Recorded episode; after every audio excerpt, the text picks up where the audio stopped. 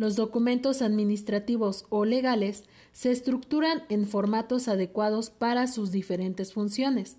Emplean un vocabulario especializado e incluyen datos vinculados con el tipo de actividad que regulan.